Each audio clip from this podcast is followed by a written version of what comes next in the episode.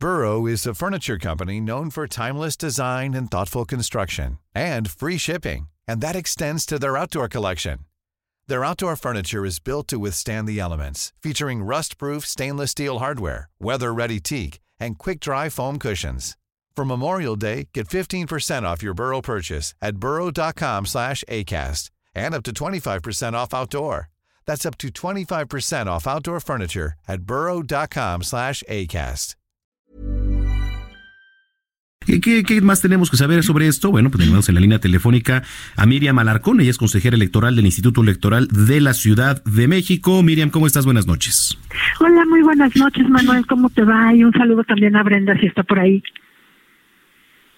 Gracias por. Ahí está, Jorge. Ya Muy buenas noches, muchas gracias. Bueno, a ver, eh, dábamos esta introducción eh, en cuanto al tema del presupuesto participativo, ¿no? Eh, la participación comunitaria. ¿Qué es lo que necesita saber la gente consejera al respecto para ponernos en contexto? Mira, realmente la participación eh, democrática de la ciudadanía es un trabajo que nos ha costado un poquito al Instituto Electoral. Eh, contagiar a la gente de este dinamismo que se necesita para poder eh, pues eh, involucrarnos en los asuntos que corresponden a nuestra comunidad, a nuestro gobierno, a nuestras alcaldías, porque muchas veces creemos que participar democráticamente nada más es ir a votar y se acabó. Entonces me parece que tenemos que involucrarnos un poquito más y una gran oportunidad la, esta, la da esta ley de participación ciudadana y en específico estas estas comisiones de participación comunitaria a las que tú te referías, pues que de alguna manera eh, lo que buscan es una mayor participación por parte de las y los vecinos para poder integrarse primero en su comunidad como vecinos, tener mayor participación y comunicación, diálogo, discusión de las cosas que interesan eh, eh, como prioritarias a nuestro entorno. Y segundo, involucrarnos con el gobierno para que éste pues dé seguimiento justamente a esos intereses que tiene la comunidad. Eso es un poco lo que hace esta nueva figura de comisiones de participación comunitaria a las que el próximo 15 de marzo podremos ir a decidir qué vecina y qué vecino de nuestra colonia pueden formar parte de esta comisión y nos pueden ayudar para que haya un mayor, eh, una mayor eh, atención a estos problemas de nuestra comunidad. ¿Qué necesitan para participar? Mira, es muy sencillo, necesitan tener su credencial para votar vigente, pertenecer al lugar donde pretenden postularse a la colonia, al pueblo, al barrio donde ellos viven, ahí, eh, eh, ahí proponerse, estar inscrito en la lista nominal, esto quiere decir que su credencial esté vigente y como te decía, residir en esa colonia y algo muy importante, no desempeñarse como representante popular o como eh, trabajador eh, de la eh, alcaldía. Okay. Esos son de manera sencilla los requisitos que se requieren para poder participar. Ahora, consejera, eh, estos eh, proyectos que han recibido ya por parte de la ciudadanía, ¿a qué están enfocados mayormente? Ah, los proyectos de presupuesto participativo son dos elecciones distintas. Ahora estamos hablando de los que pueden ser representantes de nuestra comunidad y los presupuestos, eh, los proyectos del presupuesto participativo que se ejercen con el 3% del recurso. Bueno, eh, la verdad es que el mayor número de proyectos es en tema de seguridad pública, es donde hemos obtenido el mayor número de registros. Preocupación por parte de, de, de todas y todos quienes eh, vivimos en esta ciudad, pues es estar seguros. Entonces van desde cámaras, botones de pánico, Claro. este, luminarias, en fin, diferentes tipos, pero van dirigidas todas hacia la seguridad pública. Ahora, de alguna manera va una de la mano de la otra, porque me imagino que habrá quien, quienes estén justamente reuniendo a la gente, quienes convoquen y son los que podrían participar en, en esta otra representación también, ¿no? Claro, mira, nosotros eh, sabemos muy bien que siempre en nuestra colonia hay una vecina o un vecino o un joven eh, o un adulto mayor o alguna persona que está interesada en temas muy particulares de nuestra de nuestra comunidad que siempre son los que nos buscan para decirnos, oye vecina, voy a ir a la alcaldía a presentar un escrito porque pues ya es tiempo que nos vengan a podar los árboles y no ha pasado el programa de poda, ¿no?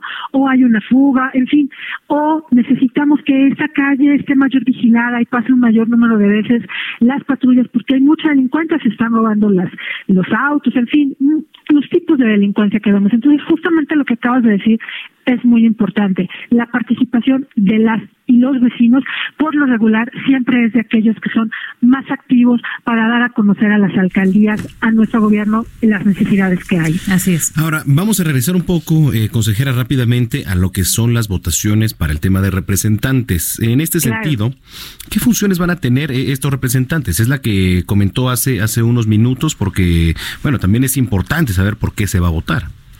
Claro, mira, eh, realmente una de las formas que, que, que, se buscan justamente es a través de estas comisiones, bueno, pues que cada integrante pueda promover la participación ciudadana, interactuar, como te decía, con las y los vecinos de la comunidad, para conocer justamente cuáles son las necesidades.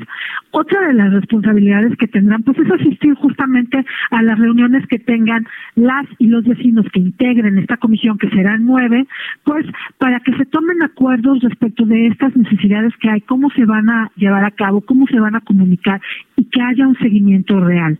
También, bueno, pues si hay asambleas ciudadanas, va a ser muy importante que estas comisiones asistan a esas asambleas ciudadanas y pues que busquen que se, que se cumplan los acuerdos a los que se lleguen. Y también algo muy importante que se está buscando a través del instituto es la transparencia de las actividades y que se vea qué es lo que realizan. Entonces, deben de subir sus actividades a la plataforma del instituto que se está diseñando justamente para ellos con la facilidad de que ellos lo puedan hacer. Y pues eso serían a grandes rasgos sus mayores responsabilidades. Muy bien. ¿Hace falta difusión, consejera? Porque al principio decía, bueno, hace falta también contagiar a la gente. ¿Por qué? ¿Por medio de la difusión? Me parece que son muchas cosas. Creo que acá es una responsabilidad compartida.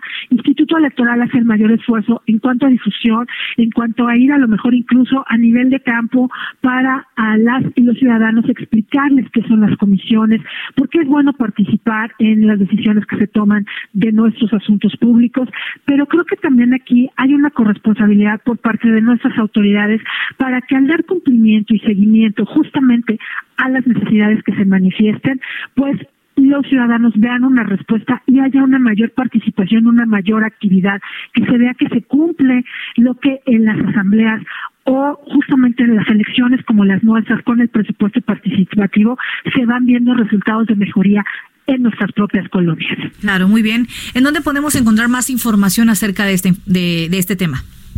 Mira, pueden encontrar toda la información que necesiten en la página del instituto www.isn.mx, que ahorita está justamente en esta en este periodo de registro para las personas que están formando parte de los copacos en eh, los teléfonos de la institución, que también las podrán encontrar ahí en la página. Y por supuesto, damos también respuesta muchas veces a través de Twitter, arroba eh, ISM. Ahí podrán encontrar nuestra página de Facebook, www.ism entonces, eh, ahí nos podrán ver toda la información que hay para poder registrarse. Se pueden registrar en línea, pueden ir a nuestras 33 direcciones. Entonces, estamos buscando la mayor facilidad para que el ciudadano de verdad participe con ganas y haciéndoles todo mucho más sencillo, mucho más ágil y llevándoselo incluso hasta su casa.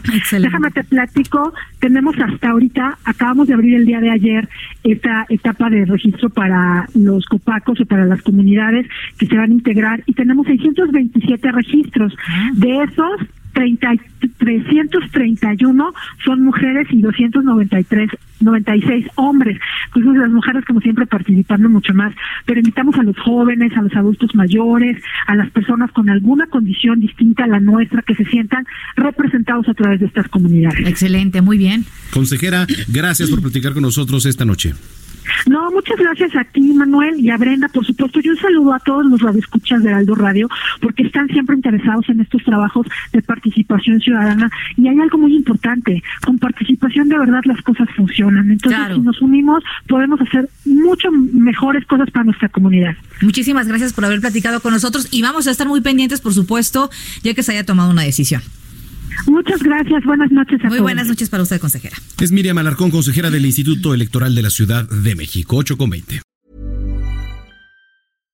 How would you like to look five years younger? In a clinical study, people that had volume added with Juvederm Voluma XC in the cheeks perceived themselves as looking five years younger at six months after treatment. Look younger, feel like you. Add volume for lift and contour in the cheeks with Juvederm Voluma XC. Reverse signs of aging by adding volume to smooth laugh lines with Juvederm Volure XC. For important safety information and to find a licensed specialist, visit juvederm.com. That's J U V E D E R M.com. Not for people with severe allergic reactions, allergies to lidocaine, or the proteins used in Juvederm. Common side effects include injection site redness, swelling, pain, tenderness, firmness, lumps, bumps, bruising, discoloration, or itching. There's a risk of unintentional injection into a blood vessel, which can cause vision abnormalities, blindness, stroke, temporary scabs, or scarring. Talk to a licensed specialist to find out if it's right for you.